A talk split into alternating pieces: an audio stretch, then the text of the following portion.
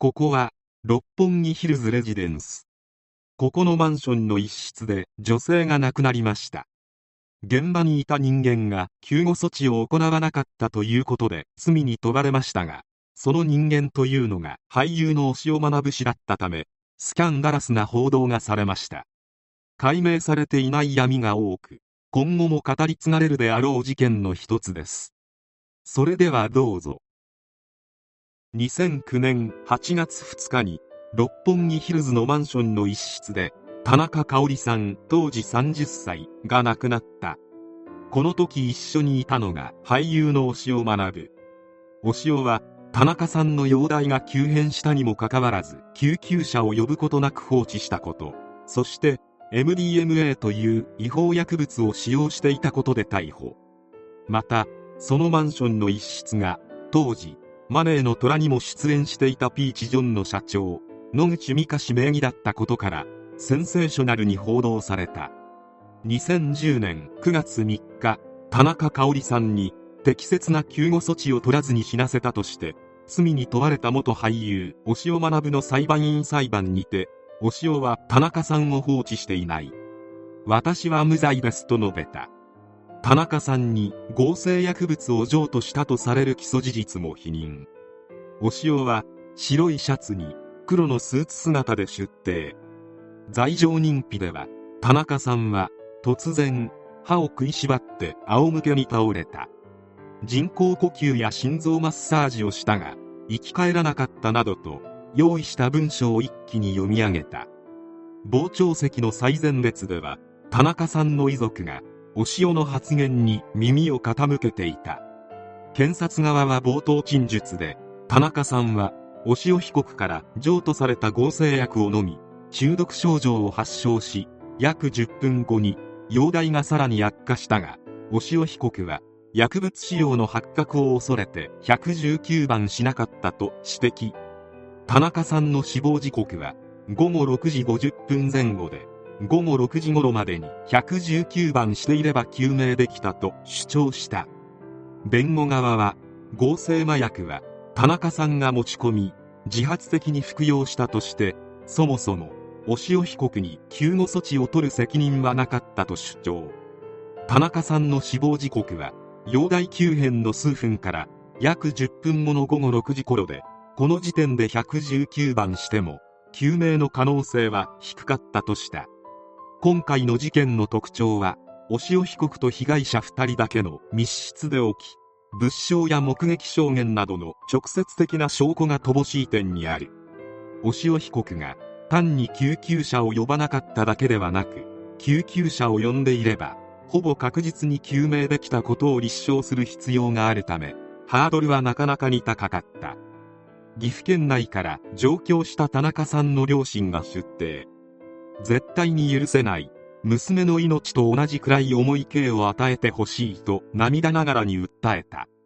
その姿に涙する。女性裁判員の姿もあった。死人に口なしと責任を押し付ける行為は親として絶対に許すことはできません。この事件の最高の刑で罪を償ってほしいと思います。先に証言台に立った父親は保護責任者遺棄致死罪の最高量刑。懲役20年が課せられることを涙ながらに訴えた。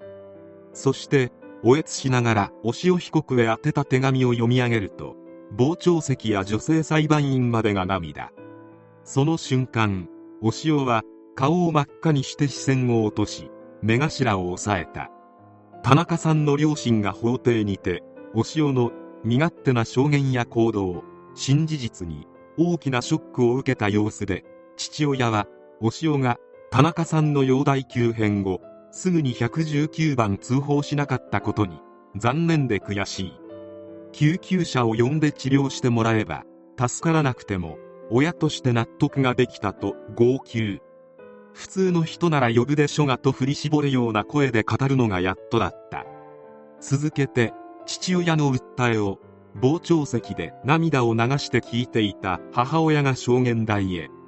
娘の薬物服用について娘も罪を犯したのだとずっと思ってきたと複雑な心境を吐露そして悲痛な思いを手紙にしたため読み上げた。定年延長して運送会社で働く父親に感謝を示すため田中さんが母親に託した言葉だった。娘に夫が最後と決めた日に弁当を作って送り出したい。必ずその日を教えてと頼まれていました。主人がトラックを降りると決めたのは娘が亡くなった翌月の昨年9月30日。娘は銀座でママになる大きな夢も近づいていた小さな夢も叶えることができませんでしたと唇をかみしめた。最後に娘の大切な命と計りにかけた被告が失いたくなかったのものは何だったのでしょうかと語気を強め親として望むことはただ一つ。娘の人生に残されたであろう時間と同じくらい長い長い刑と尊い命と同じくらい重い刑を被告に与えてください。と声を震わせ号泣した。その涙の訴えを押尾は一点を見つめたまま聞き入り最後に「はあ」と大きなため息をついた。裁判長は生存に必要な保護をすべき責任があり速やかに119番通報していれば究明できる可能性が相当程度あったと遺棄罪の成立を認定。その上で119番通報することにより自らの薬物使用が発覚するのを恐れ芸能人としての地位などを失いたくないという自己保身の理由で被害者をそのまま放置したと批判。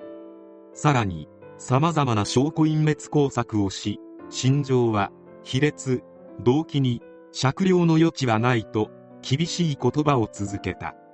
そして下されたのは懲役6年の求刑に対し懲役2年6月の実刑判決。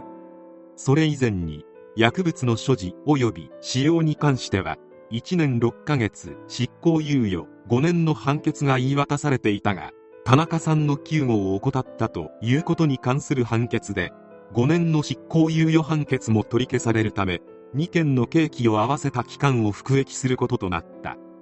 押尾は周囲には納得がいかないと漏らし控訴上告したがいずれも棄却。刑が確定した。